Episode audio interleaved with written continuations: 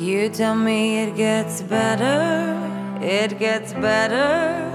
in time. You say I pull myself 事情已经这样了，发生在我身上的这个事情的立案追诉期早就过了。我也想象过各种起诉或者是举报的可能性，但微乎其微，其实就是没有可能。那既然我们有了一个机会，虽然当然是用这种被动的方式进入了司法程序，它其实是一个探索我们到底可以走多远的可能性。You don't know how it feels. How it feels.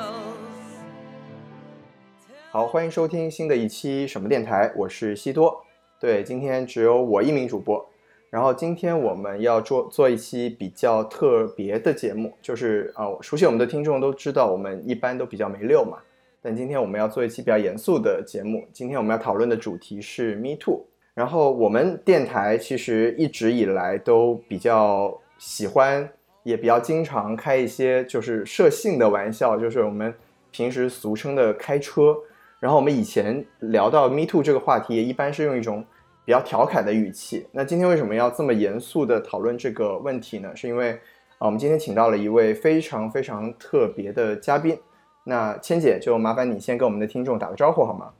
哦，好的，大家好，我是何谦。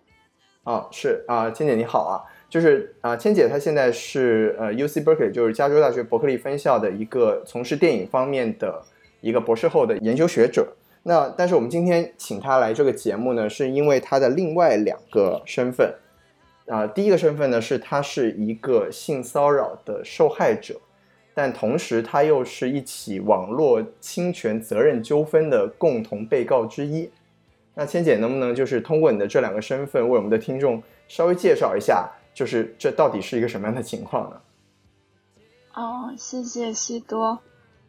哦，我挺荣幸能够在这里，呃，来讲我的这个所谓的身份。大概的情况就是，今年在北京时间的十一月十一日，我作为我们案子的共同被告，呃，其实已经用在线的方式参加了法院对这个案子的审理。那除了我以外的我的朋友，就当时其实在此之前帮我发布我写自己被性骚扰经历那篇文章的，呃，思聪和我们的律师，他们是用线下，然后去到现场参加这个庭审的。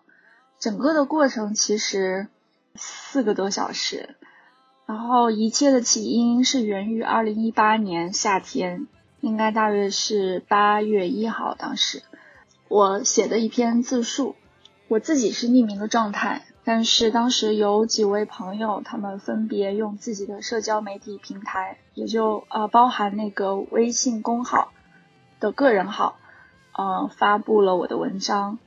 然后后来是在去呃二零一八年的十一月，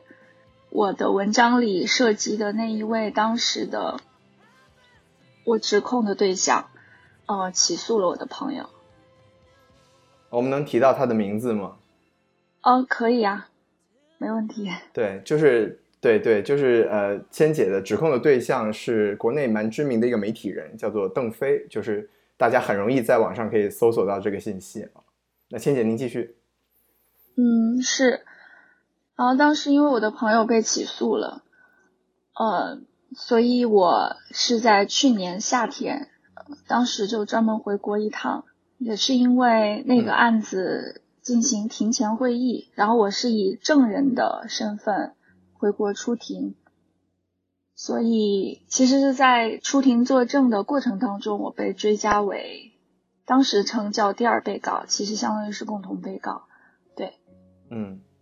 明白明白。那其实就是千姐略过了，就是这个事情的一个前情嘛。就是我如果我们非要说这个事情的起因的话，其实是来自十一年前了。就是其实千姐是当年就遭受了这个性骚扰，所以后来才有了这个自述的这么一个情况，对吗？对，但更详细的一个状况是，其实当时啊、我写那篇文章并不仅仅关于这一次这个经历。我那篇文章其实是梳理了我自己在个人成长经历当中，呃，经历的多次性骚扰，这只是其中一次。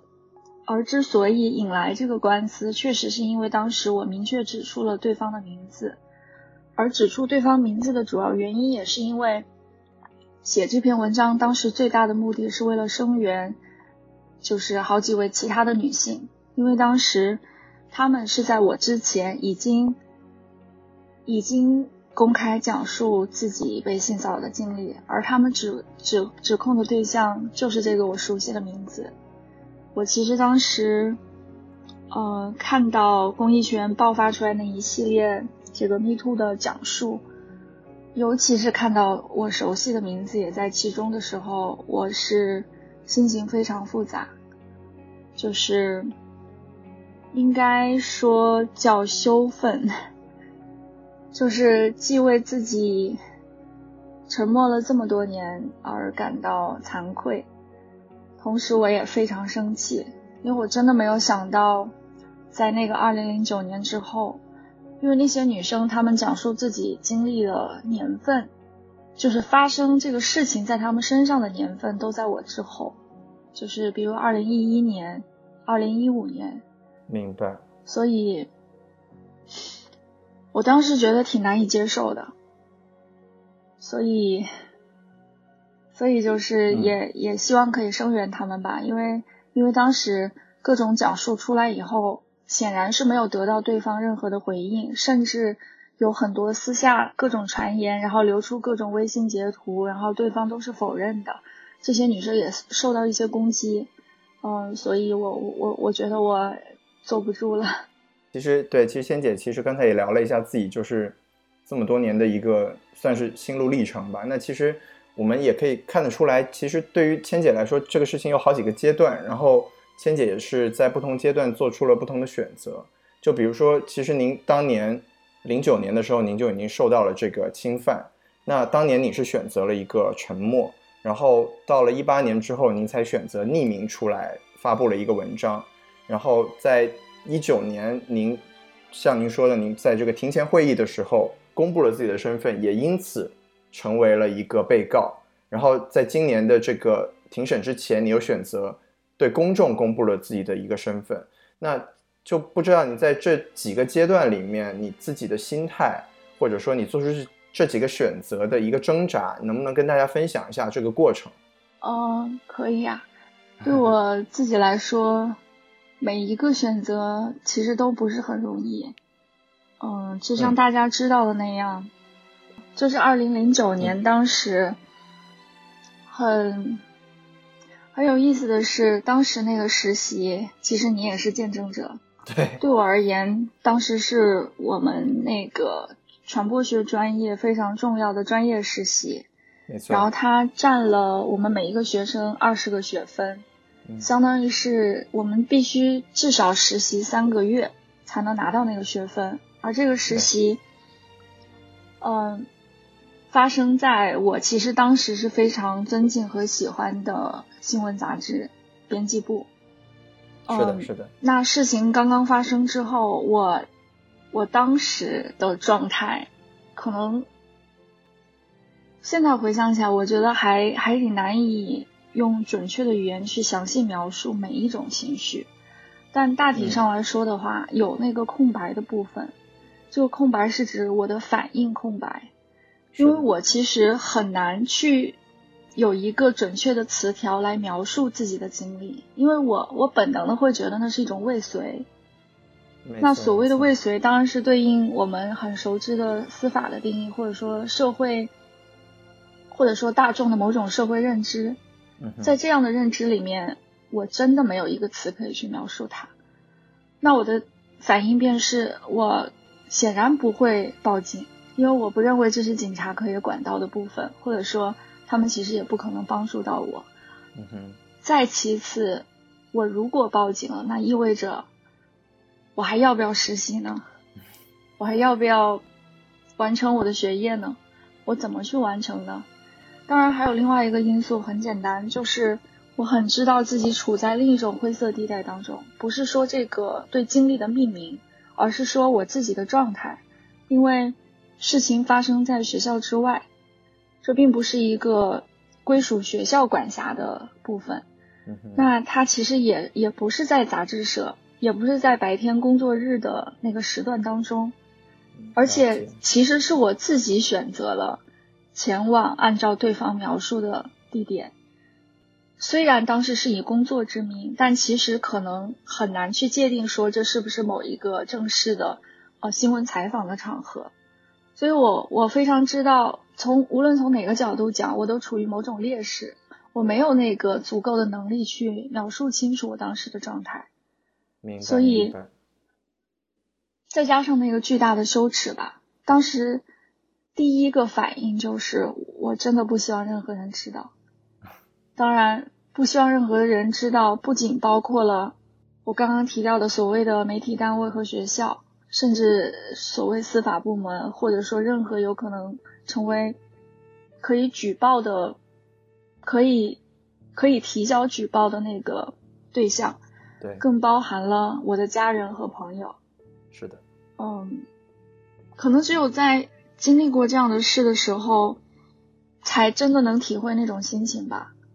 是的，是的，确实是有巨大的无力感，也有恐惧，因为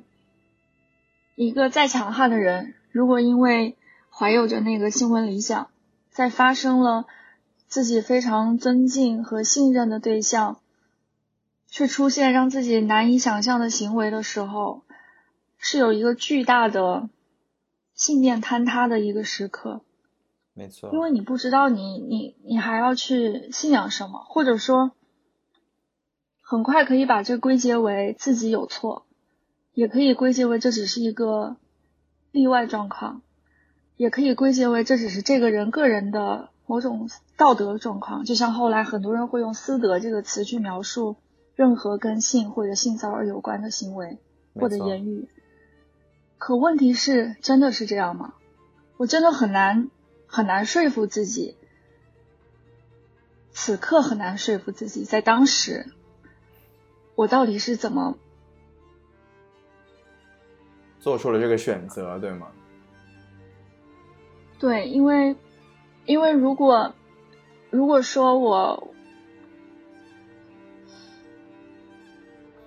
先先如果说那个时候没有没有没事，很很显然我我还是想做新闻媒体工作的，因为那个时候没就是所谓的实习，其实才刚刚开始不久。我相信那个是我当时所需要付出的某种代价，包括沉默，包括得自己扛住。包括得用某种方式自我修复，包括从来不让任何人知道，因为如果还要继续在那个媒体圈，他就是工作，或者是未来可能要成为他当中的一员的话，我其实想象过，如果我把它告诉别人，或者说让大家都知道，那可能带来的某种后果是什么？所以基于这种种的原因吧。好像当时并没有任何更好的选择，也因为那个巨大的压住自己的那个，就是觉得，比如说我怎么这么不懂自我保护呢？或者说怎么这么不小心呢？怎么怎么会不多个心眼儿呢？怎么会不多想一想呢？就是会会有各式各样对自己说话的那个声音会跑出来，就反而有一种对自己的审视，对吗？对，因为因为当时真的觉得自己是那个最主要的原因，因为不然人家怎么挑上我呢？一定是我哪里做的不对吧？一定是我哪里让人觉得我是会说 yes 的那一个人。可问题是我不是呀。嗯，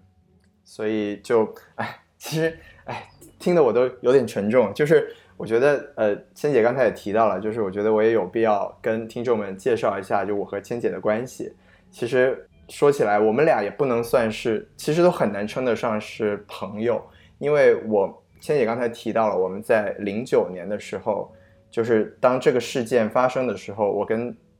他是同期的，在呃同一个杂志社实习的同批的实习生，就我们实习的地方也不怕，就我们也可以说出来，就是因为邓飞当时供职的就是凤凰周刊，我们当时都是凤凰周刊的同批的实习生，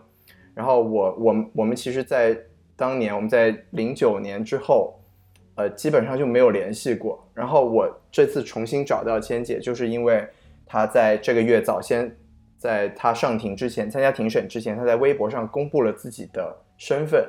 然后我也在这个微博上看到了他公布身份的这个信息，然后我才找到他。所以就是我们也可以听得出来，就是作为一个受害者，尤其我们当年也是一个二十刚出头，然后还还是一个学生，然后还在面临着很多这种。所谓的以后的发展，或者乃至当下的一些呃非常涉及自己现实利益的一些左右的选择吧，可以说，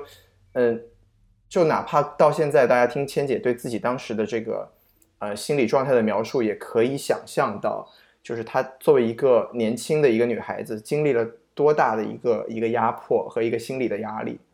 那其实。就这个事件到了，也就过了差不多将近十年嘛。到了一八年，其实千姐刚才你也提到了，就是你是看到了有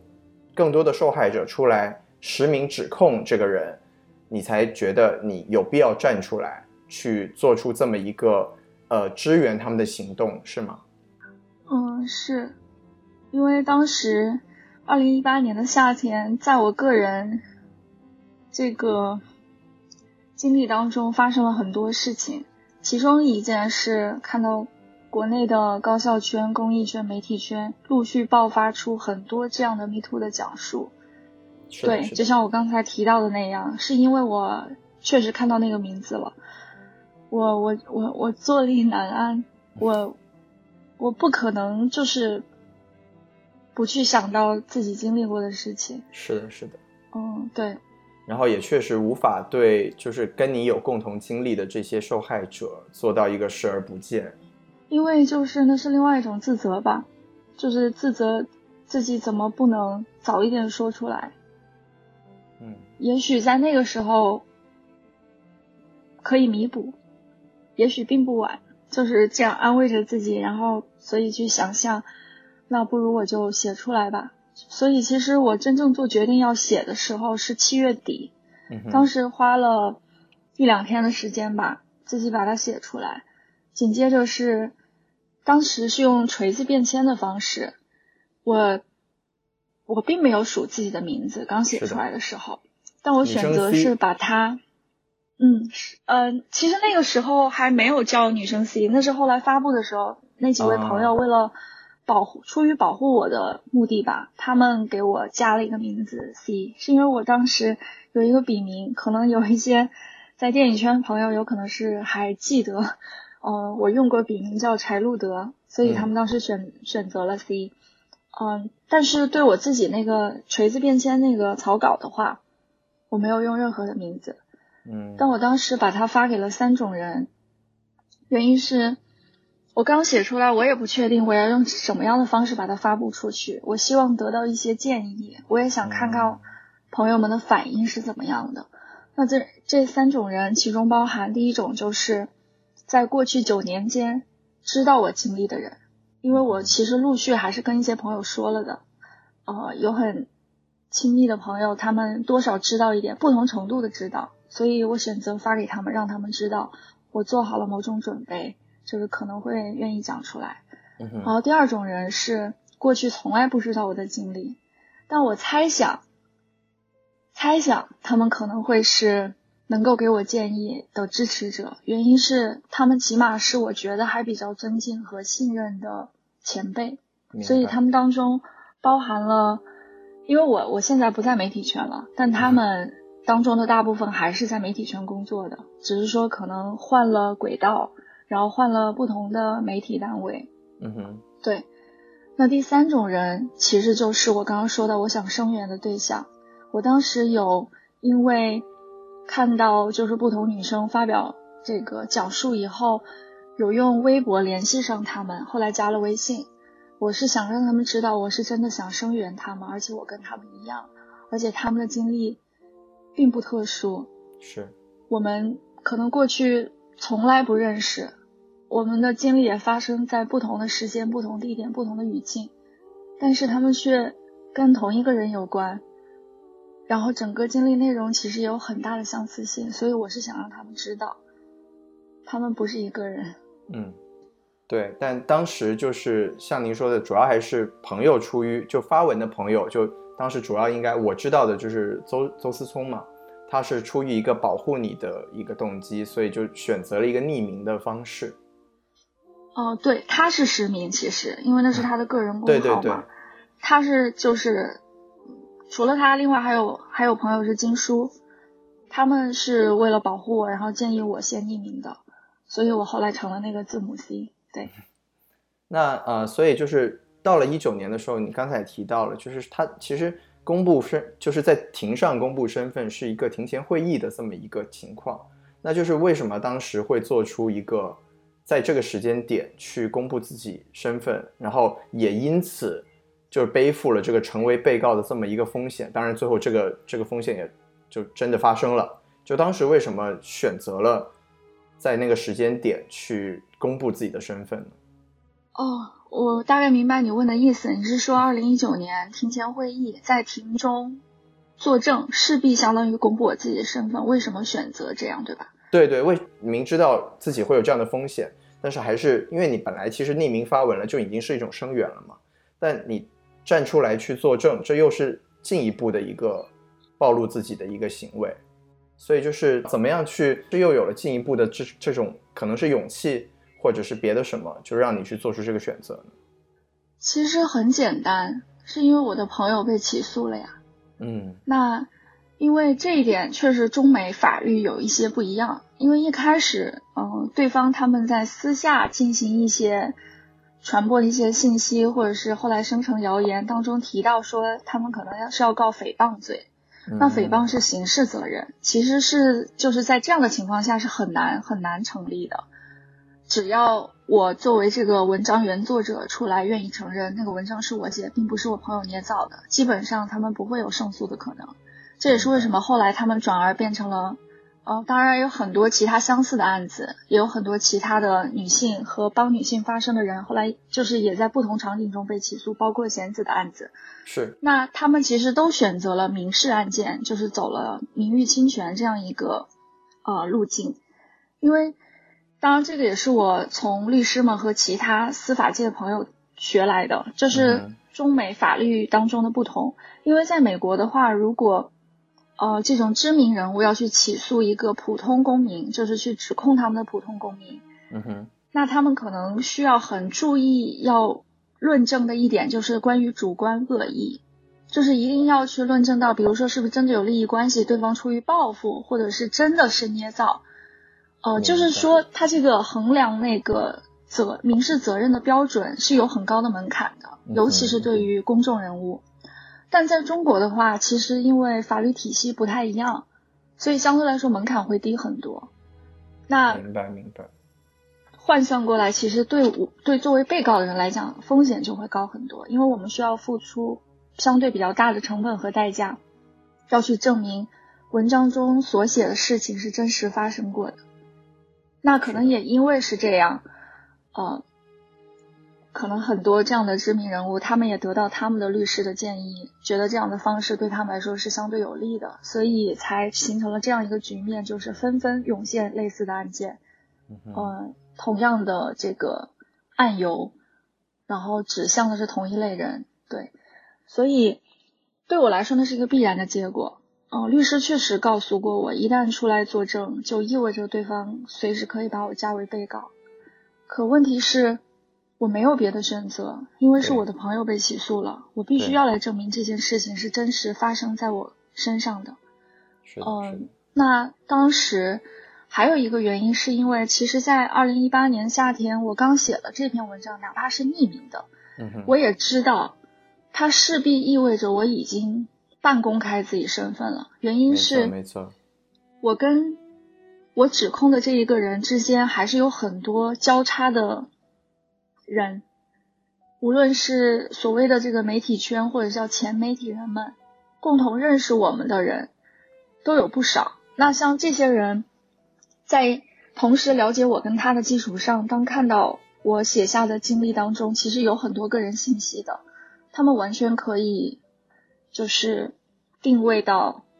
这个作者到底是谁？是，所以后来我并不意外，就在文章发出来以后，有若干朋友或者说当年的前辈，其实是有私下联系到我说，一眼就看出来那是我，包括我的师妹，包括曾经在另一家媒体带过我的老师，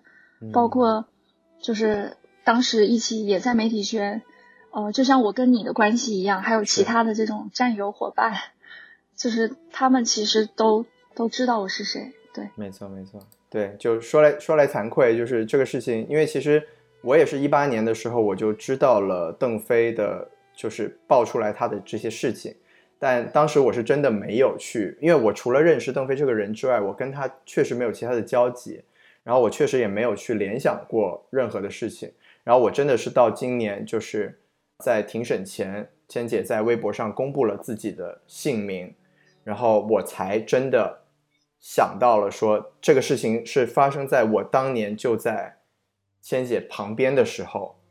就是我真的是很近距离的是这个事情的一个一个经历者。然后我之前我跟千姐联系上的时候，我也跟她说说过，就我当时看到她的呃声明，她的一个实名声明，包括我去回看她一八年的文章，然后我 我自己在电脑前就看得嚎啕大哭。就是我，我也不知道为什么当时就可能我自己我自己想，就是可能一方面是觉得自己当年，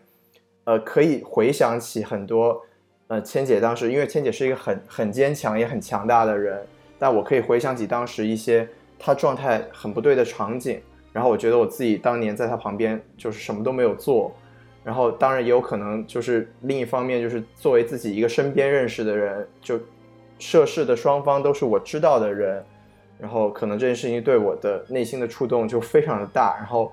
我也我也很庆幸，就是我我能做一点事情来支持一下千姐，因为我觉得她真的做出了非常非常勇敢的这么一个选择。所以就是再说回来，就是到了今年，像您说的十一月十一号，就你选择在庭审前就在微博上，呃，完全公布自己姓名和身份，那做出这个选择又是基于一个怎么样的一个考量呢？嗯。其实也是某种自然而然的选择吧。嗯，事实上是在去年经历过庭前会议之后，我就已经有这个念头，就是想要公开自己的姓名和身份了。嗯当时之所以没有立即做这件事儿，是因为我们也不知道这个案件的进展会是怎么样，不想变成说被一些人批评，可能你你就突然跳出来，这个要怎么怎么样。嗯，但说实话，这个这个心理准备是一直在做的。那为什么之所以在这一次这个开庭之前，很简单，就是其实我们之前一直申请，希望法院可以公开审理这个案子，但因为就对方是不同意的，那法院可能也出于各种考虑，并没有同意。嗯哼。嗯，之所以这么希望，是因为事情已经这样了，就是。因为在发生在我身上的这个事情的立案追诉期早就过了。对。嗯，我也想象过各种后后续报案或者是起诉或者是举报的可能性，但微乎其微，其实就是没有可能。那既然我们有了一个机会，虽然当然是用这种被动的方式进入了司法程序，我后来是觉得反而可以变得更坦然一点了，就是它其实是一个探索。我们到底可以走多远的可能性？是，所以，嗯，还因为在一八年刚刚匿名写了文章以后，我受到很多攻击。虽然那个时候攻击我的人他们不知道我是谁，嗯，所以他们攻击的理由之一便是，呃，你是一个躲在暗处的什么不明力量，然后凭什么你指控的人在明处，但你却可以在暗处？听起来就好像是我，我真是某种心怀不轨。会有很多这样的成语吧，这样的词会安在不明身份的我的身上。我其实想起来是当时，当时真的是挺难过的，因为我我是想说，你们你们不知道我是谁，我也不知道你们是谁，但你们想象中的那个我一定不是我自己。所以后来到去年到今年，就因为发生了很大很大的变化，就是像大家知道的。呃，我我是很有幸能跟像贤子还有伊藤诗织这样的女性陆续成为朋友，是从她们身上汲取了极大极大的力量。然后如大家知道的，就是美国也有那个 Chanel Miller，对，就是相当于美国版的伊藤诗织。对对对，就是他们都可以那么勇敢的站出来。我知道我其实远远不如他们，但是就是因为有幸成为一些有过不幸经历的人当中，其实还是很幸运的。我发现就是有有这么多值得我感恩的，我想要去证明，其实我不是一个字母，我我我是一个我是一个活生生的人。如果是让那些攻击我的人看到，我并不是他们想象中的那种呃需要去构陷别人，或者是很神奇的不明的力量，那我觉得这对于我们在案子当中，还有对于我的同样成为被告的朋友来说，应该是一种支持，也是证据当中的一部分。是就是对，所以就是相当于是把自己放在明处吧。我觉得从司法意义上来讲，也是我必须要做的一步。一年前已经在庭前会议向合议庭、向律师们表明了我的身份，即便表明身份那一刻意味着我的我的身份也从证人变成了被告，但是好处就是我至少已经走出第一步，让他们知道我是谁了。那么，接下来，也就是让公众知道而已。所以，对，所以我我想这个过程其实是自然而然，而且是必然的。明白明白。对，其实其实倩姐分享了很多，然后我这里补充一些信息吧，就因为就因为千姐的事情，我自己也去可能了，就更有更有这样子的呃动力去了解一下，就是关于我们这些中国发生的这种，不管是性骚扰也好，还是这种类似的一些事情和案件。然后我分享，就大家听起来可能觉得这事情好像还挺荒谬的，就是你作为一个性骚扰的一个事情的受害者，然后到了司法的层面上，你就反而成为了一个被告。但其实就是我看到一些数字，我觉得就挺不可思议的，但是它就是中国的现状。就比如我看到了，呃，一个之前一个调研是北京原众性别发展中心在一八年发发布的一个调研，说的是在二零一零到二零一七年公布的五千万件法院判决书之中，关于性骚扰的案件只有三十四个，然后这三十四个案件之中，也只有两个是被害人起诉性骚扰的嫌疑人，而剩下的都是由嫌疑人提出的，对于被害人提出的这种涉及妨害名誉，就是类似于钱姐这个案件的这么一个情况，所以就是可能，嗯、就在在你身边有这样的事例之前，你可能很难想象，呃，在中国性骚扰的受害者，他们去想要去追回自己的一点公道，是多么难的一件事情，是他们是面临的多么大的一个呃社会结构性上对他们的一个压迫。所以就是，嗯，也也非常感谢千姐，就是分享了这整个过程，我觉得也可以让更多，呃，我们的听众去了解说，这个事情不是像大家想象中的那么简单，就是它不仅是说出来是一件很困难的事情，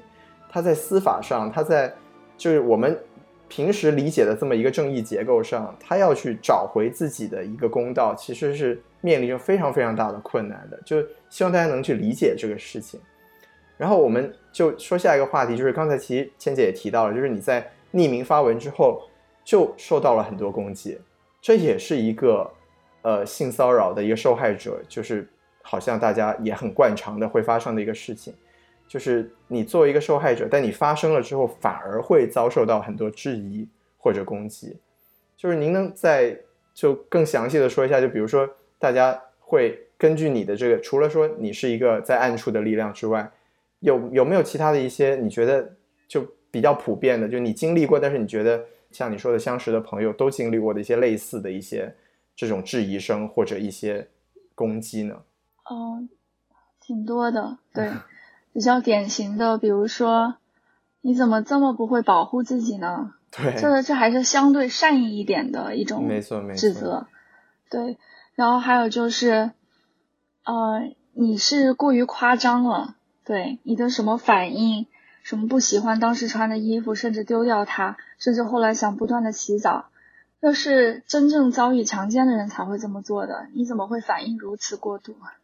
这大概是我后来听到的，就是还是我比较信任的人，曾经比较信任的人做出的一种完全超乎我想象的指责。其实有过那一刻，我甚至想象过，那假如我真的被强奸了呢？是不是会让这种指责少一些？当然，还有人可能会说：“对你，你怎么不报警呢？你怎么不举报呢？你怎么不会告诉其他人呢？而且在事情刚发生之后，这个人怎么不会去安抚你呢？他为什么就无动于衷呢？就是可能人们都会用自己所坚持的某种常理，或者是某种经验性的判断，然后对应到我的身上，和对应到跟我有相似经历的人身上。”没错，就是会做出各式各样的假设，就说你怎么不会这样的？你怎么不会那样的？那为什么不是那样的？所以当我接到类似的问题，包括后来就是去指责我的那一位前辈，他提出的问题会说，你这样的描述是超乎常理的。然后我当时的回应就是，是呀，在当时，在当时的我看来，发生在我身上一切也是超乎常理的。因为任何一个有常理的人都知道，任何人也不应该在不经过他人允许的情况下去触碰不该触碰的地方，去做出不合适的举动。所以，我也想要有人跟跟我来解释，那为什么这些不合乎常理的事情会用这样的方式发生在我身上呢？为什么是我呢？所以，当然，我刚刚说的这些。可能是来自很多所谓的旁观者，或者说，并不是直接的当事人。是的。那如果如果说最最严重的某种指责，或者是最大的一种否定，其实是应该来自于当事人本身。就任何的质疑，其实建立的基础都是，只要对方不承认，就意味着我说出的一切没有得到肯定。那。就像 Chanel Miller 他描述过一样，就是，就就是相当于是我的一切是被否定掉了，因为当时我印象很深，在成都那一次伊藤诗织新书分享会上，因为，呃，我是刚好就是被介绍过去帮他做翻译，嗯哼，他其实反复又强调一点，就是说，性应该是一个人的基本，就是一个人基本的基本。如果当这一层被摧毁掉了，其实这个人是被彻底否定了。确实是非常沉重的一种一种感受。如果说要给所谓荡妇羞辱分类的话，可能那个很很长的那个可以列出一个非常长的单子，而这个单子还能不断持续下去，因为总是会有这样或那样的评价，呃，发生在不同的场景当中。我现在很难一一的把它列出来，因为。因为听到的实在是太多了，不仅仅是说针对我自己了，就是我也会听到很多，或者平常大家在网上也都能看见各式各样的指责。而有时候有意思的是，这些指责甚至可能是无心的，即便是有意的，也可能是纯就是处在某种必要的程序当中，甚至来自司法人员。啊，就甚至有来自司法人员。这一方面的一些一些攻击，怎么说呢？我不是说司法人员刻意的攻击，而是说当进入司法程序以后，就好比像这个 Chanel Miller 在他的回忆录当中，还有伊藤诗织在自己就黑箱那本书当中描述过的那样，即便包括是去报警的过程当中，还有接受这个在庭审当中接受问询。那接到的那些问题，这个是是很难用语言去表述每一种，它到底是有心的还是无意的，但它们产生的效果在我们身上可能是一样的。其实关于这个话题，就是我们我们可能作为作为一个旁观者，确实很难去感同身受。然后我能说的就是，嗯，就我们说了这么久，就我们电台毕竟还是一个大部分时候还是一个跟影视作品相关的一个电台嘛。然后我在这边就是可以推荐大家去看一下，呃，一九年 Netflix 的一个就是影响力还蛮大的一个剧集，叫做《难以置信》。然后它的第一集其实就有一个很详细的一个被性侵的受害者去报警的一个过程。然后其实我们就可以在第一集看到，就是作为一个受害者，他在报警之后会受到来自执法者的一些，不管是有意还是无意的攻击和伤害。然后那集我说实话，就是我作为一个男性，但是我看的是真的非常的不舒服。呃，也推荐大家去看看一下。就是我觉得，呃，可能我们我们能做的，我们通过这种影视作品，可以去稍微体谅或者理解一下，啊，像千姐这种作为受害者，他们经历的一点点的那种那种心路历程吧。就是可能，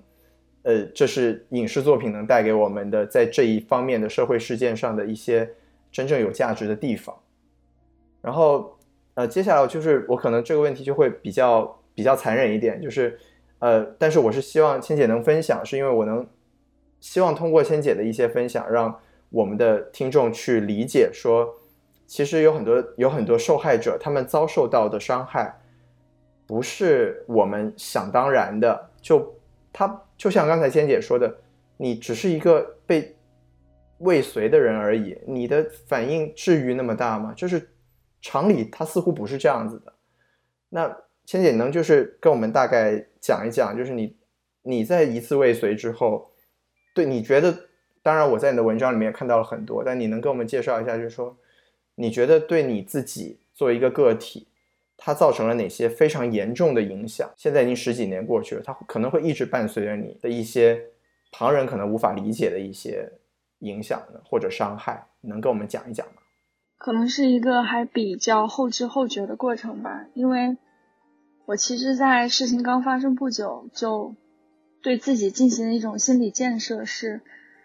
如果我努力的不去记得它，我想尽一切办法忘掉它，嗯，可能随着时间的流失，它势必会被我忘掉的。对，但是我没有想到的是，其实从事情发生的那一刻起，我跟自己。我跟自己的某种关系就已经从根本上发生了变化，怎么说呢？因为我我已经不再是过去的那个我，嗯，就是我我自己会后知后觉发现的，对，甚至可能如果没有二零零九年那件事情的发生，我是不会想起来，其实我小时候也经历过，经历过，就像我。第一篇文章当中写的那样，类似就是可能现在的人会把定定义为叫儿童性受的猥亵，对，或者叫呃也是性侵犯，对，就是我其实甚至那件事情，我我感觉有可能是不是我做过的一个噩梦，但是零九年事情让我产生很大一个变化，就是我对身边的异性其实是。发生了一些就是根本性的观感的变化，尤其是跟那个人可能身材、年龄、长相大概的状态相似的那样一批异性，我是从根本上不会接受，或者说不会想要亲近，一定想要远离的。对，甚至就是可能会发现自己渐渐的已经有一种内化的偏见。这种偏见是潜移默化的存在着，不是说我刻意要怎么样，但是后来发现，哎，真的好像是有巨大的一个隔离感，是本能的。嗯哼，就是这个很延迟的这个状态，可能是近几年凸显的格外的厉害。就是像，其实是我的朋友之一，他他是我在美国就是最好的朋友。嗯哼，然后也成为了我我。我们这个案子当中证人之一，因为我是在二零一四年就跟他讲过我的经历。嗯哼那他后来也是我写这篇文章的全程的见证者，因为当时我刚好在加州跟他在一起。嗯，哦，在他家里，我印象特别深的是，文章刚刚写了之后，他还陪着我带我去，就是去逛街要买东西，但是就走在那个路上。就是你知道，前面就有一个蹦蹦跳跳的小女孩跟她爸爸妈妈走在一起，然后她穿着一条白色的裙子。我觉得那一刻我就我就挺崩溃的，原因是，我我不太能够一直就是你知道一直盯着一个小姑娘，然后还是穿着裙子的状态，我不可避免的就会去想到。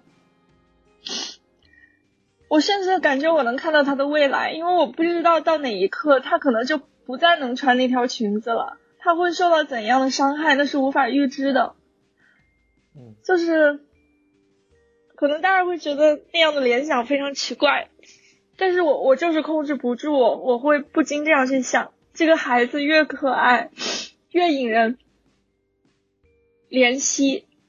我就越不可避免的去想象，他其实就是一个潜在的受害者。嗯，然后我我我其实也也也会想象到，在我五六岁的时候，我也有一条那样的白色的裙子，然后是我舅舅出差买给出差回来，然后买给我的。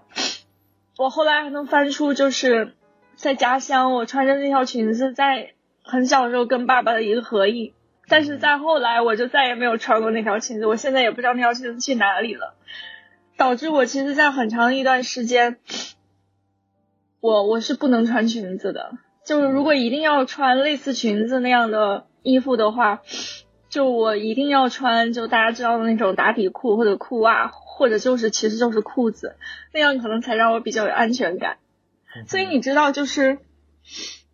我很清楚这种变化是怎么。是怎么样在日常生活当中对我产生影响的？但是你要让我真正去定位那个源头，我只能说，就像有一条链条，我没办法去说我经历过的某一个具体的事件是那个直接的动因，但是我只能说，他们形成了一个链条，这个链条把我捆在了里面。对，所以其实是一些可以说是一系列，就是或或可能在旁人看起来。或轻或重，就是，然后也有一些可能，甚至听起来挺不可思议或者挺难以理解的一些东西，但是它就是对你形成了一些无法挽回的一些伤害。你想啊，就是其实我回想起来，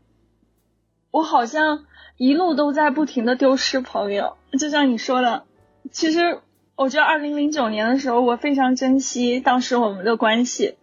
就是几个一起实习的小伙伴。嗯。但你知道，因为咱们当时在那个杂志社，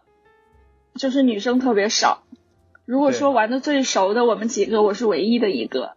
是的。我的那种内化的偏见，其实在后来也会影响到我，就是说。阶段性的朋友很容易就丢掉了，尤其是异性，因为我我不知道要用什么样的方式真正去很好的维系那个关系，而且在很很长的一段时间，我发现我甚至可能早已经误解了很多人，那可能本来对方是善意的，但是在我的某种读解当中，可能我我会就是，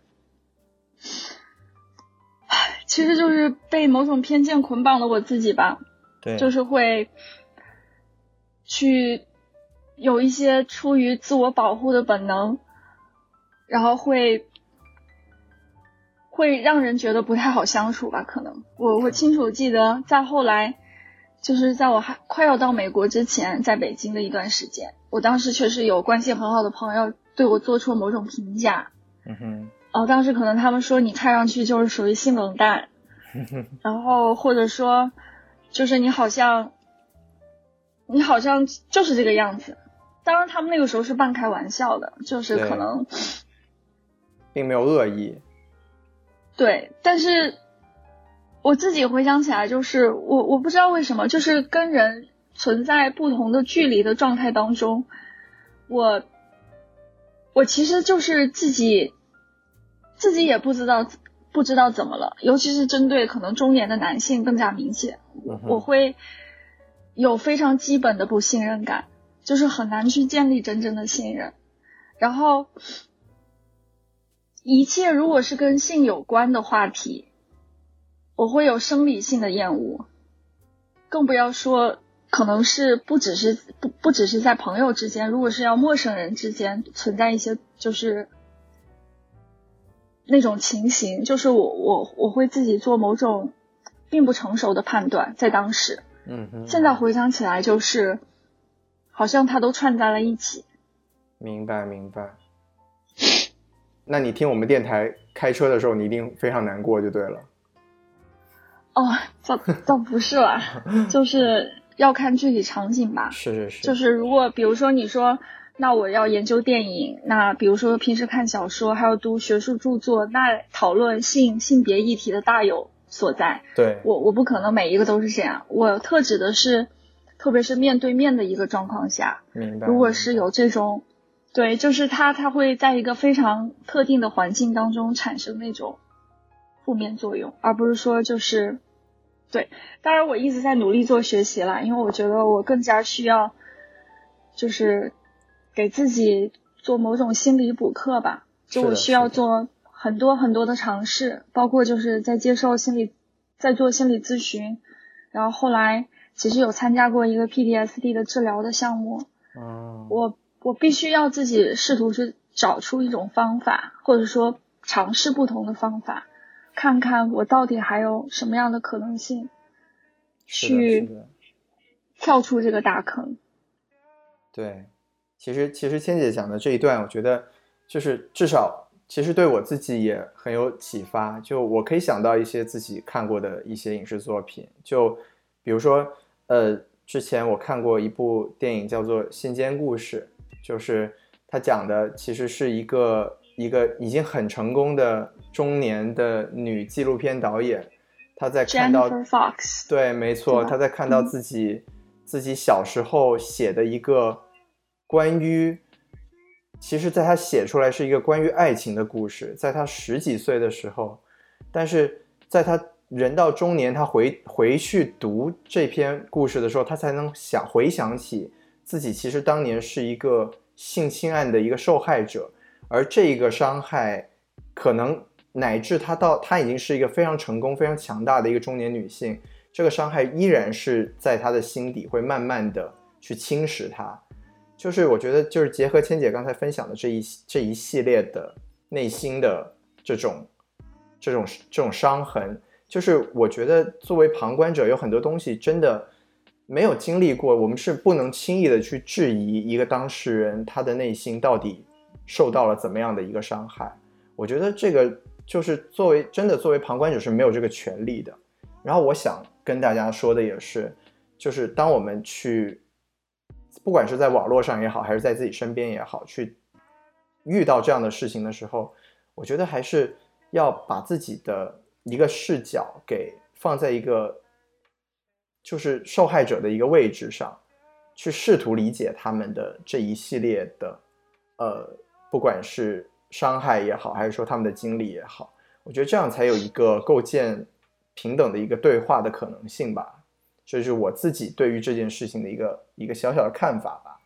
不知道千姐，你就是你可以聊一下，就是因为你你也做很多电影研究，或者说你平时也看很多的影视作品，你可以就是推荐一下，让我们的朋友们就是说根据你自己的经历，有没有一些你觉得适合大家去去看，或者说可以去了解这一方面的东西的一些影视作品？哦，是我特别感恩你刚刚提到那个《The Tell》，就是说 Jennifer Fox 是那个电影的导演，女性。然后虽然它是一个剧情片，它确实是具有高度自传性的，对，然后是在刻意模糊了真实和虚构，或者说梦境和现实的那个界限。然后他去讲述了一个其实当年是发生在自己身上真实的故事。我我很感动在于那个片子，他对这个儿童经受的性侵用了某种呃暖色调去重现当时那个场景，浪漫其实很大程度，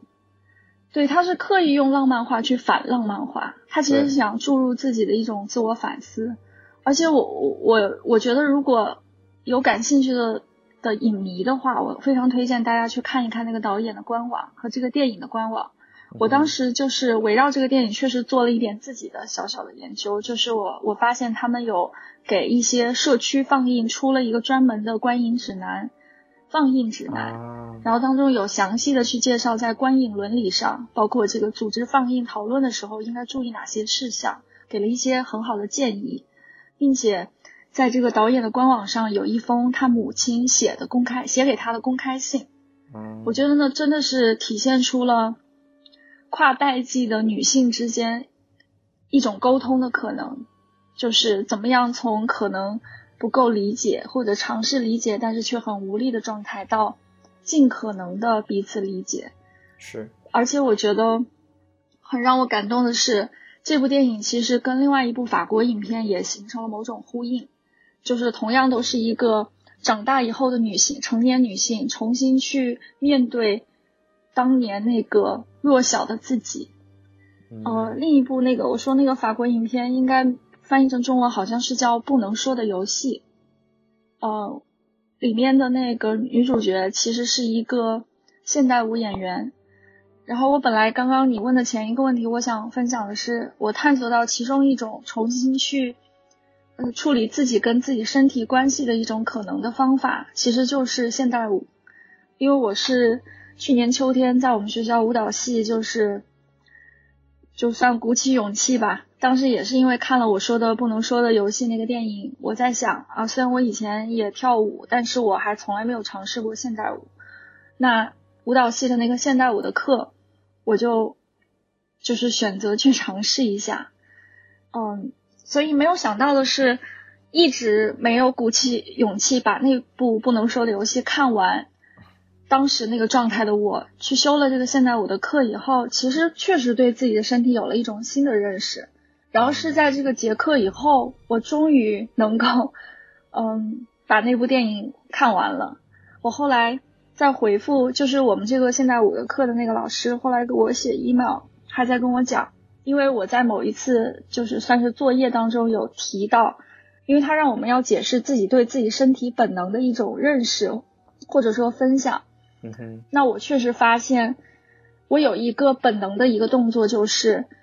呃，之前在经历那个 PTSD 治疗项目的时候，因为。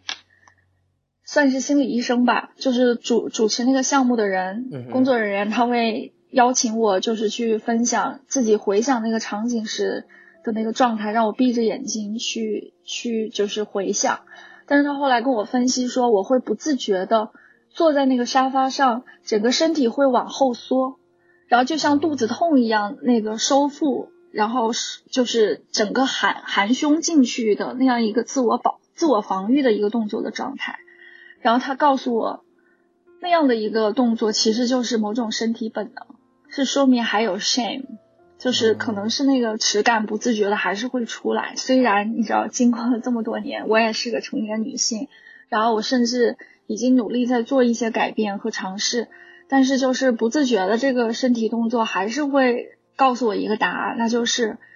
有些那个耻感并没有完全走掉。所以，当我在那个现代舞的课，就是有在一个自我反思的那个作业写作当中去回想，比如说舞蹈动作我要怎么处理，然后我这个动作是发生在这样的场景。那那个老师后来在回我 email 的时候，还在跟我讲，他说其实他也有类似的经历。他还跟我说，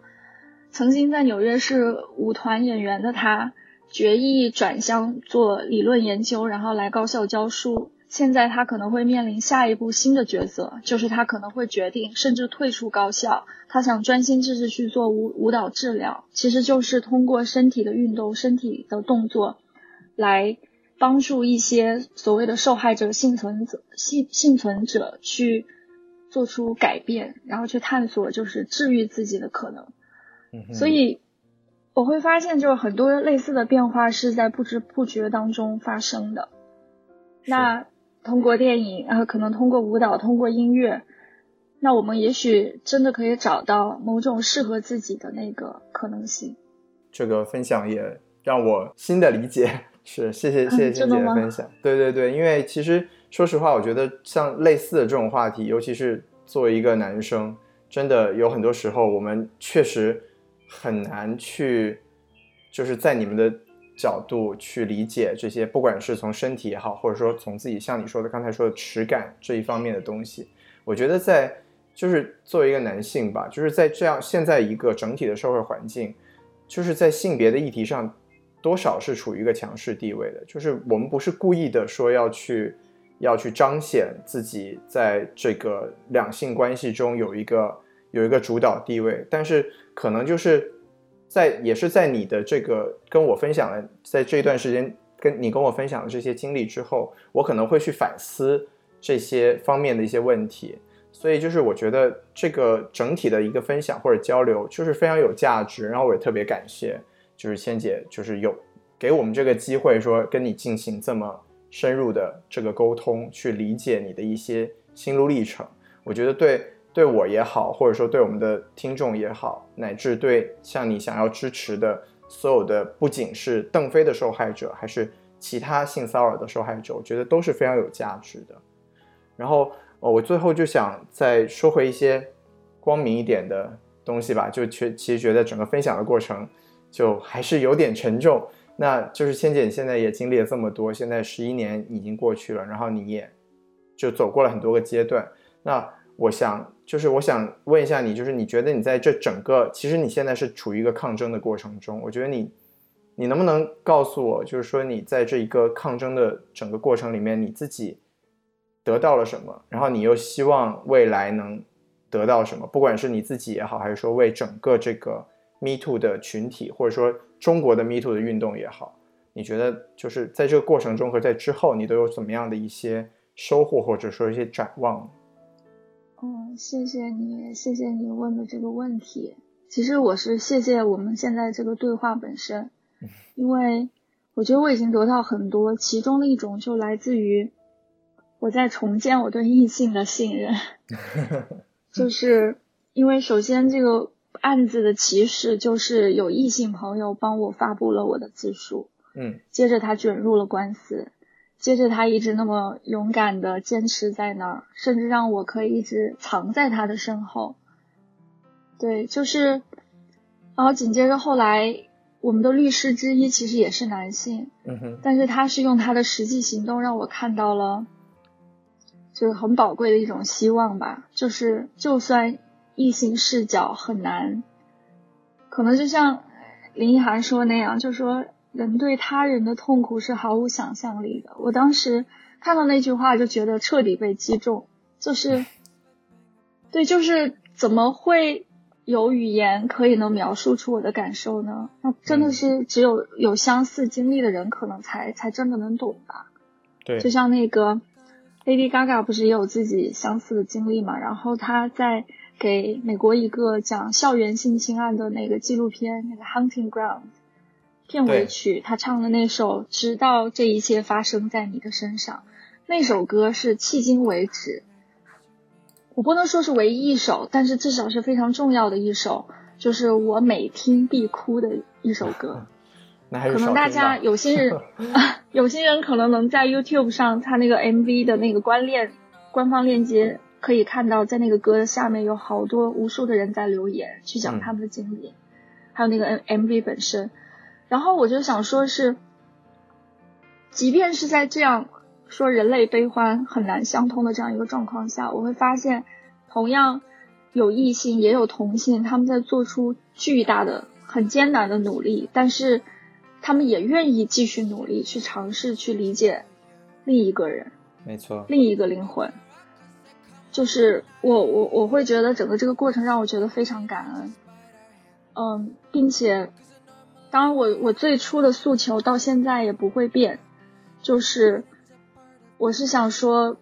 我经历过的这一些，我不希望再有其他人也去经历了，我不想再有新的受害者。虽然我们知道这。这其实是不可能的，对。但最根本的一个想法就是，这种痛苦一定不要循环。就是你知道，当它形成这种恶性循环的话，我真的难以想象。就像，可能可能我们这一代人，可能再下一代人，可能下下下代人，还会不断的有人去重复已经发生过的一切。我觉得就是，我不希望。我不希望看到那样的画面，所以虽然我知道我的力量极其极其的小，但是就是如果从现在这这样的行动开始，如果能看到一种改变的可能性呢，那我想说我们都是在尝试嘛，就是用我们这种尝试来开启那种可能性吧。没错，而且像刚刚之前咱们咱们都提到了好多其他的女勇敢的女性。就是包括中国国内贤子啊，呃，然后日本的伊藤诗织，美国的这个 Chanel Miller，还有英国的有个维尼呃维尼里，呃，还有就是我去年回国过程当中，其实结识了很多很多这种通过共情被链接在一起的女性社群，应该叫。其中比如说有两个姑娘，呃，Kiva 和 Alex，她们发起了一个叫“勇气输送计划”，然后会用自己的微信公号，他们去征集了无数这种关于。性骚扰、性侵，还有其中一大部分是跟是儿童童年经历的这种个人讲述，然后他们还和自己的朋友，其实也在 YouTube 上有发布他们用视频去采访、去录下来的这个个人经历，有男性也有女性，我们就会发现，其实这个群体身处在同样黑洞当中的这个群体是大到我们无法想象的。可能现在站出来真的只是冰山一角，还有更多的人因为各种原因，他们没有办法立刻站出来或者说讲出来，但不代表着他们没有经历痛苦。所以，我想说的就是，你问我希望能打破什么，我就是想打破那个恶性循环。我希望至少有那么一丢丢可能，能让有的人能看到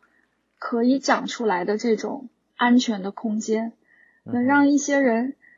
就是比如说，我们写的字数，哪怕能让一个人看到，然后发现其实他自己并不孤独，我觉得可能他就是有意义的。对，就像为什么可能实名以后，我确实在微博私信里收到很多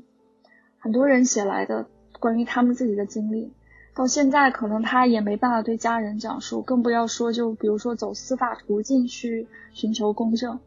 就是。他哪怕把我当成一个树洞，他愿意在这里讲，我觉得他已经非常非常勇敢了。所以希望可以实现的就是，就我们一起来探索一下，我们到底还有多少治愈的可能。对，说声好。那好，对不起，今天就是没有没有，你不要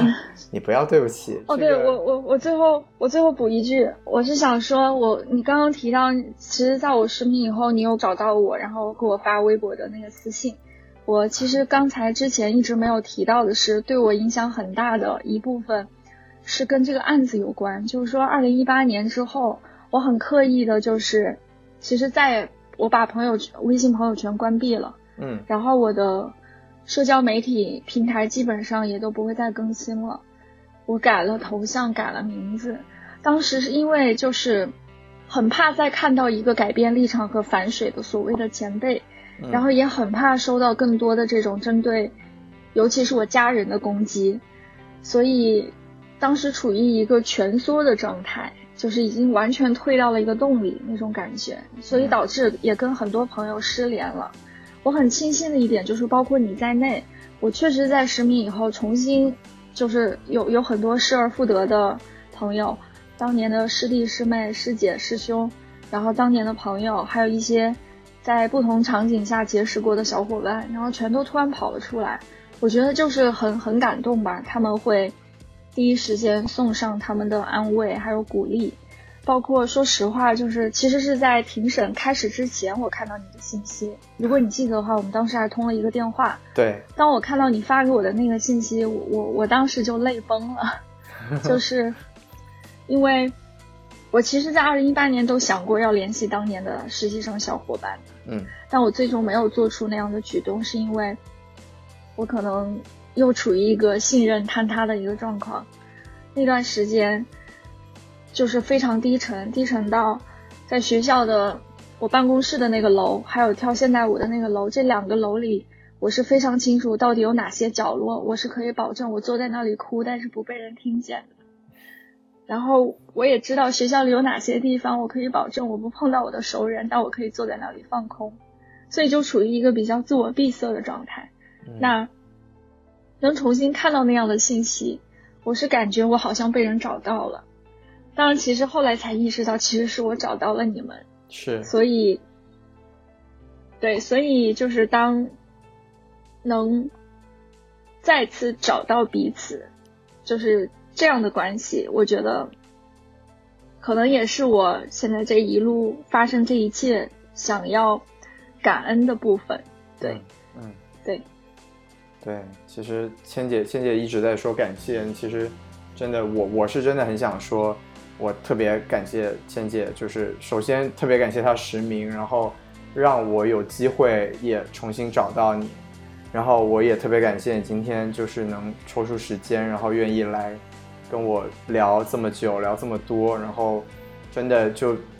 也让我有很多感触，然后我也我我也我也代表我代表这种被你找回来的朋友们吧，就特别感谢你现在又找到了我们，然后我也想就是。冒昧的代表，就可能有更多没有办法发生的这种受害者也好，或者说受到侵犯的人也好，就是我觉得，仙姐你站出来，你实名，你从一路这样子走过来，然后到最后你现在实名站出来，你其实是给了很多很多人，就不管是不是受害者，包括我觉得你也给了我很多的勇气和鼓励，然后所以就特别特别感谢你今天来，呃，就是跟我们录这一期节目，然后我觉得这是我。这是我做这个电台以来做的最有意义的一次节目，我觉得这也是我，我做内容就是希望我有一天能做到这样子，可以给大家带来力量的东西。我觉得就是真的特别感谢你给我这样的机会，然后我们之后就肯定还保持联系，然后我们以后有什么可以沟通或者交流的，我们也一直就是你不要，就千万不要客气。啊，今天这期节目还有一个非常特殊的环节，就是受到千姐的感召，我们的主播之一小宋老师啊，他也有关于这个性骚扰的经历和他的一些感想，想要跟我们的听众在今天一起分享一下。那我们把接下来的时间就交给小宋老师。大家好，我是小宋老师啊，非常高兴今天能够远程录制这期节目。啊，其实也是跟大家分享一下我自己对于这件事情的一些看法和想法。呃，首先非常感谢何谦女士能够啊参与这期的录制。我相信以往的听众听到这期节目也会发现，我们跟以往的呃主题讨论会有很大的一个区别。那今天我为什么想要聊一期这个内容呢？其实是想分享我自己啊，我其实自己从来没有跟大家讲过的我自己被啊性侵的一个经历。呃，讲这个故事之前，我想先讲一个故事啊。我，呃，知不知道大家记得有两个非常有名的美国演员，一个叫凯文史派西，一个叫呃 Brian Singer 布莱恩辛格啊，他们都是在本来是非常有名的演员和导演，后来都在 Me Too 事件中销声匿迹了。嗯，其实。在他们两个被爆出 Me Too 他们的性侵案件之前呢，呃，那个时候我记得像孔老师、西多老师、王老师，我们这圈的朋友其实很早就知道了这两个人有问题，因为我一个很好的朋友的男朋友是一个外国人，曾经就在美国影视圈工作，他就在几年前遭受过凯文·史派西和布莱恩·辛格的双重夹击性侵。所以他很早跟我们吐槽这件事情的时候，我们就知道了。那个时候还没有出 Me Too 的事情，那时候应该在二零一一一六年、一七年的时候吧。所以觉得这是一个，我为什么提这个事件呢？因为我那个朋友，就那个外国人跟我说说，嗯，很多时候被性侵不是一件最可怕的事情，最可怕的其实是被性侵之后，整个社会看待性侵你的人的那种看法。会让你特别的崩溃。拿我的例子来举例吧，呃，我其实也有被性侵过啊，那是在二零一六年，应该是我大一大二的那段时间，具体时间我有点不记得了。那是在一个寒假，寒假的时候呢，呃，因为寒假我本来没有选择回国嘛，那段时间我们的宿舍也被学校住学校嘛。在封上了，封上了之后呢，我们就必须得找地方住。我就找到了一个我朋友住的地方。当时我和我的另外一个朋友啊，只需要住一晚上就可以了。然后他就把他的宿舍让给了我们，就有两张床嘛，像宿舍一样的。然后本来我一般就选择就是一人一张床，但是他只有一叠被子，一叠被子嘛也没有办法。所以说我晚上睡觉，我就想把那叠被子给我那个朋友，我就看看能不能忍着了。但是到了晚上一两点的时候，真的特别特别的冷，所以我就实在。受不了了，我就说，哎呀，那那个时候，这个又困又冷，也想不了顾了那么多了。因为我本身不喜欢跟别人睡一张床嘛，然后我就是大概凌晨的时候就跟那个朋友挤上床，我说你让开一点，我实在是太冷了，你你跟我跟我跟我挤一张床吧。然后等我第二天早上醒来的时候呢，就早上醒来的时候，发现他是抱着我睡觉的。然后我当时也没有多想，我就想可能就是睡觉抱个东西很正常嘛，他抱着我睡觉应该没什么大问题。结果呢，我就记得当时在早上的时候，他的手，嗯，大概又过了一会儿，就突然开始不对劲了，这个呃上下乱窜，然后我就感觉已经意识到有点问题了。但是那个时候我是因为他不像是很多我们经历的所谓的是那种啊。强暴性的，或者是那种比较激烈性的性侵，他是那种很很很很很柔型的。我不知道是他意没意识到我已经醒了，还是说怎么样。但那个时候我是其实是不敢动的，因为我不知道当我拆穿这件事情之后，怎么去跟我那个朋友相处。所以说我当时是完全不敢动，甚至说就是假装自己还在睡觉的，希望这件事情过两分钟他就停止了，就结束了。嗯。没有想到这件事情后面就越演越烈，他的手也越来越过分。然后到了最后，我实在忍不住了，所以就呃，我忘了当时是个什么情况嘛，反正我动了两下，假装自己醒了，然后我就下床了。呃，我估计他应该也意识到我发现了，但是他也没有说什么。呃，其实就是这么一个简简单单的事情。从这件事情对我说实话，这件事情对我造成的伤害，生理、心理来说，都远远比不上何谦女士，呃，受到的伤害这种层级。所以，呃，那个时候发生这起事件之外，我很少跟别人说。呃，我其实说白了，我也自己并没有觉得受到了多大的伤害，仅仅就是就是精神层面，说我这个朋友居然是一个，因为他一直说自己是个异性恋，但没有想到他其实是一个同性恋，并且还有这样的一个不好的不良的这个行为的时候，其实是带有一点震惊的。但除此之外，其实并没有什么，并没有说一个很很长期的一个一个一个一个一个反应。但我为什么说这件事情其实后来让我有个很大的反思呢？我记得是在一年之后，我那时候大三，呃，出于很多原因，我一直没有曝光我那个朋友，包括现在我也不希望曝光我这个朋友，因为我相信也有很多我们大学的人在听我们电台，所以我只好这么说，就是说，啊，我们学校要去有这个机会去竞选某个学生会的主席。然后呢，他是最后入选主席的两个人选之一啊，也是非常大的热门。呃，大概在他竞选主席前几个月，有一次我跟我一个另外一个很好的女异女性朋友、异性朋友吃饭聊天，然后就莫名其妙聊到他了。然后那个时候可能也是喝了点酒，还是一个什么情况，我就是跟他说了这件事情。就他应该是我唯一一个，呃呃，跟我同校的人说了这件事情。我当时也没有任何的，呃，要去曝光他，也是毕竟已经过了一多一一一年多了吧。我只是针对一个吐槽的心态去说了这件事情。然后接下来发现了一件让我非常非常难过的事情，就是大概又过了几个月，等到这个性侵我的人要去竞选的时候，我记得有一天晚上，啊，他给我是留了语音。还是打了字，我有点不大清楚了。他就问我说：“呃，他性侵我这件事情有没有被有我有没有告诉其他人？”当时不知道他为什么问我，反正我就说我没有啊。然后他就跟我说了这句话，他我记得他发了一段语音，说他现在在竞选学生会主席，他的对手意外的知道了他是同性恋，他又不想让别人知道他是同性恋。所以现在他的对手希望去到处散播他是同性恋的这个事情，意图让大家不去选他当主席。所以他我那个朋友就恳请我说这件事情千万不能告诉任何人，还是让他帮助他当上主席。这件事情从各种维度来说，都对我当时是有个非常大的震撼和震惊的。首先，我先不知道这个是什么逻辑，为什么说一个人是同性恋，他就可以当不上主席？这种，这种非常旧时代的想法，我已经是无法想象了。况且跟我说这句话的还是个女生，呃，这件事情我们先不说，但就是那种，真的是那种感受到了一种被背叛的情绪是非常非常重的。当我这样的一个朋友去要求我把这件事情压下来，为了让另外这个性侵我的人成为学生会主席，这种事情，让我有个非常大的震撼了。就感觉，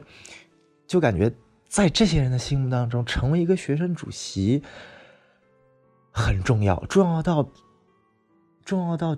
他们会觉得性侵一个人没有任何问题。那如果我们反思一下，类比一下，有多少这样类似的事件是发生在，不管是外国还是国内的学生群当中？我相信是非常多的。有一部很著名的纪录片的，叫做《The Hunting Ground》，是一五年还是一六年非常有名的一部专门讲校园性侵的这个纪录片。Lady Gaga 最后唱的主题曲好像是拿了奥斯卡最佳原创歌曲奖，好像是，我不大记得还是最后还是提名了。当时那部纪录片给我很大的一个感受，就是那年拍那部纪录片的时候，我那件事情刚好发生。那纪录片里面基本上都讲的是男性对于女性的性侵，就是女性一直都是受害者，男性一直都是加害者。但是我希望通过我这个事情，其实是可以去告诉大家，其实施害者和加害者。他是不分性别，甚至说，并不是只有性侵的那一方才是唯一的施害者。在我这个案件里面，我是唯一的受害者，但是真正的加害者，也许在我的眼里，可能我不能代表所有人啊，但是在我的眼里，这个性侵我的人对我的加害者，远远比不上这个希望我不要把这件事情说出去的女生，她对我的伤害更加严重。所以有些很多人无法理解，说性侵为什么不就是摸了你了吗？不就是让你受到伤害了吗？不就是不就是性侵你了吗？到底有什么严重的？为什么你不愿意说出来？为什么你不愿意去公诸于众？所以我其实特别佩服何倩女士，她是有非常大的勇气，选择在多年之后说这件事情。也许像我，直到今天我都不会，可能我永远都不会说出。这一个人的名字，因为我就是有各种各样的理由，我不愿意说出来。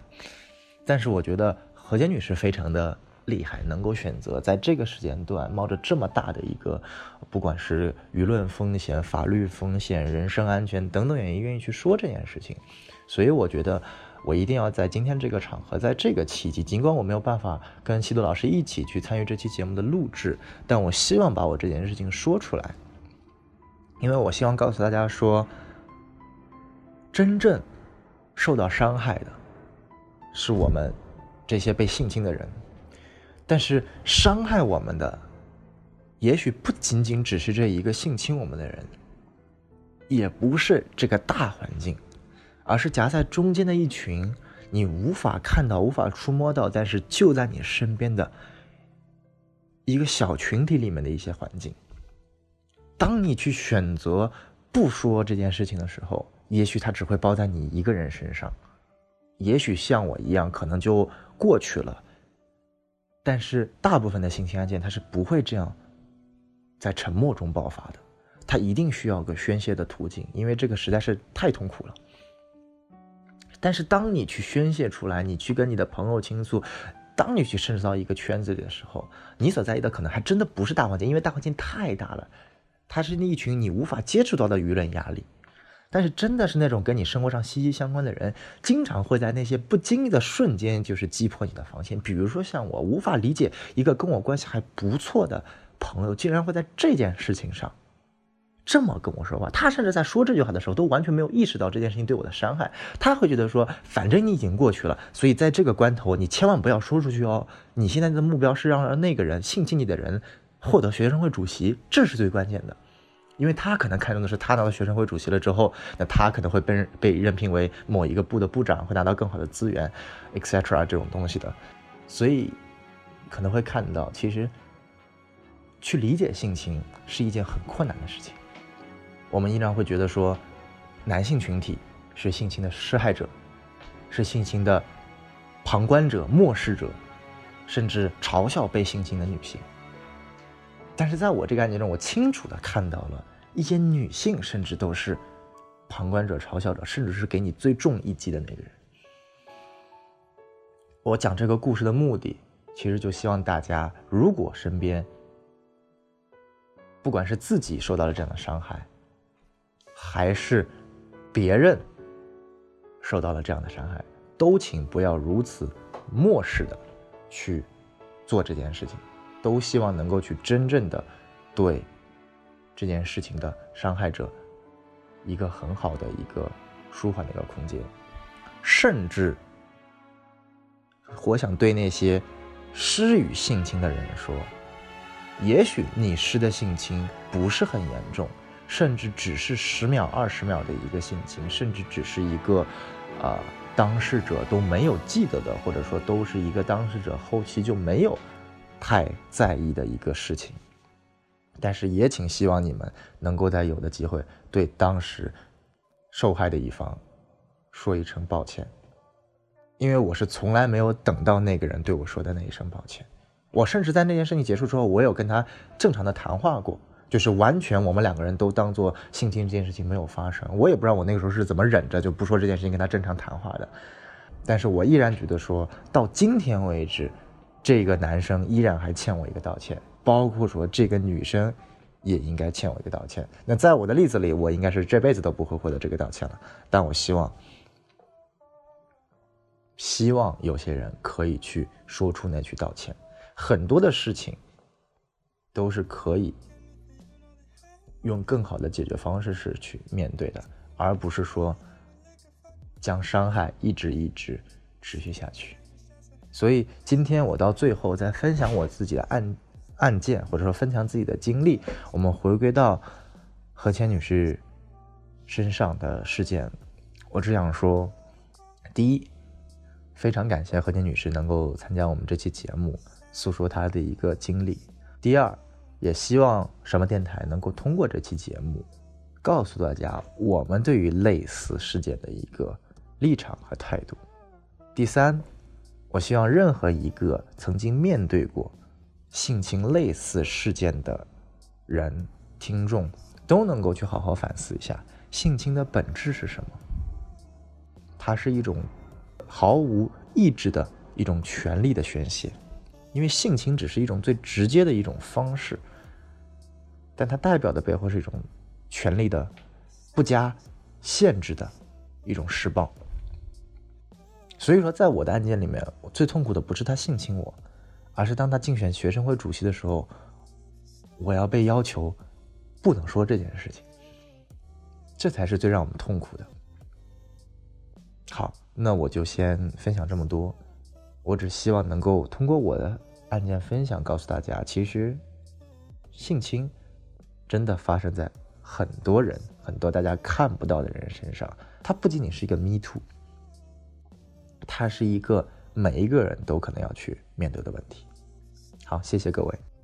啊，非常非常感谢小宋老师的分享。我觉得就是就是有千姐和小宋老师这样的人，更多的出来。把自己的一些经历和感想分享给大家，才能让更多的人，包括我们的听众也好，包括社会上更多的人，去真正的理解性侵犯这件事情，然后去对受害者有更多的感同身受的一个共情，这样我觉得我们才有可能在未来在性侵犯的这个议题上取得真正的进步。谢谢千姐来参加我们这个什么电台的录制，然后。也感谢所有的听众朋友们聊到现在。然后，如果大家有兴趣想要了解更多的话呢，我们会把千姐的微博的文章，包括邹思聪当当年发布的这个千姐的文章，我们都会分享到我们的微信粉丝群里面。然后，也希望啊，听到这期节目的你们能从千姐身上汲取到更多的力量。然后，我们也希望千姐能就是越来越好。不管是自己也好，还是说你现在作为中国 Me Too 运动的重要组成部分也好，我们都能希望就是你能就继续给我们带来力量吧，好吧？谢谢。好，我我会把我建立过的一个片单也发给你，也许就是就是什么电台的听众、影迷朋友们可能会感兴趣，就是跟。性骚扰、性侵这个议题相关的一些电影，对，嗯，太好了！你看今天听节目，不仅可以得到力量，还可以得到影视作品、音乐作品，甚至现代舞的推荐。这期节目真的很值。那最后说回来，就谢谢谢谢大家，谢谢千姐。那啊，希望大家就是喜欢我们这期节目，然后我们就这期节目就到此为止啊！感谢大家听到现在，那么跟啊千姐跟大家说一声拜拜。嗯，谢谢，拜拜。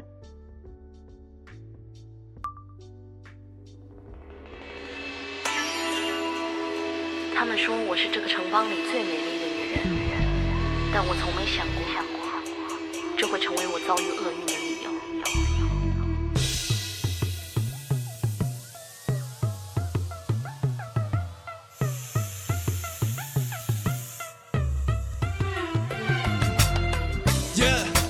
出现恐惧之中触电。她的头发摆动，纯洁欲望忽隐忽现。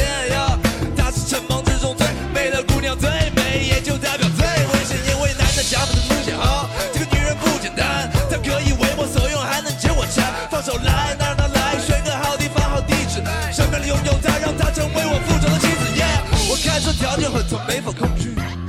我看他假正经是沽名钓誉。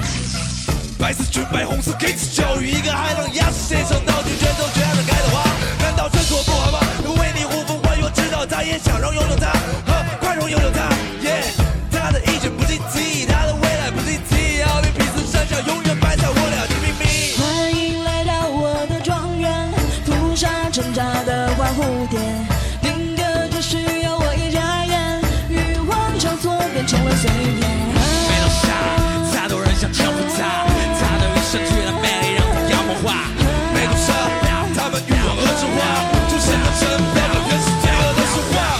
的舌头，冰凉散发的腥气，低俗的赞赏令人作呕，已经听腻。流言山海老神息间包裹着身体，源源不断的诉说着所谓的真理。他说我的灵魂有很致命的吸引力，他说要我听话乖巧，不要把心紧闭。诅咒会哭泣，无法阻止他继续入侵。令我更无助的是其他人的嫉妒心。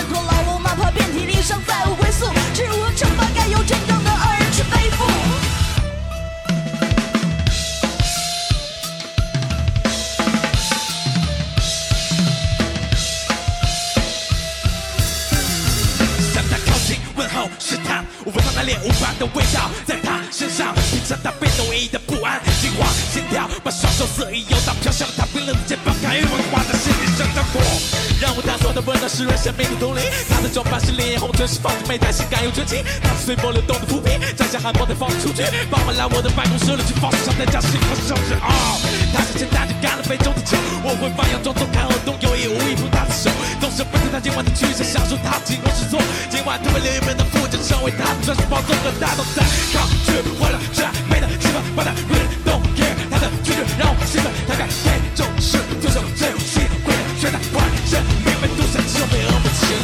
恶